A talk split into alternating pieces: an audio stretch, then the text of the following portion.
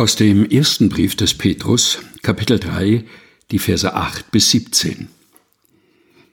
Endlich aber seid allesamt gleichgesinnt, mitleidig, brüderlich, barmherzig, demütig. Vergeltet nicht Böses mit Bösem oder Scheltwort mit Scheltwort, sondern segnet vielmehr, weil ihr dazu berufen seid, auf dass ihr Segen erbt. Denn wer das Leben lieben und gute Tage sehen will, der hüte seine Zunge, dass sie nichts Böses rede, und seine Lippen, dass sie nicht betrügen. Er wende sich ab vom Bösen und tue Gutes, er suche Frieden und jage ihm nach. Denn die Augen des Herrn sehen auf die Gerechten, und seine Ohren hören auf ihr Gebet. Das Angesicht des Herrn aber sieht auf die, die Böses tun.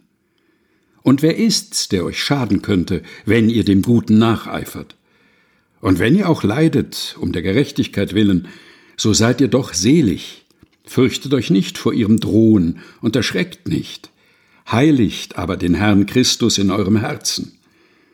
Seid alle Zeit bereit zur Verantwortung vor jedermann, der von euch Rechenschaft fordert über die Hoffnung, die in euch ist, und das mit Sanftmut und Ehrfurcht und habt ein gutes Gewissen, damit die, die euch verleumden, zu Schanden werden, wenn sie euren guten Wandel in Christus schmähen.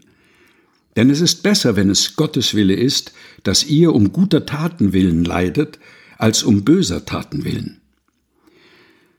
Erster Brief des Petrus, Kapitel 3, Vers 8 bis 17 aus der Lutherbibel von 2017 der Deutschen Bibelgesellschaft.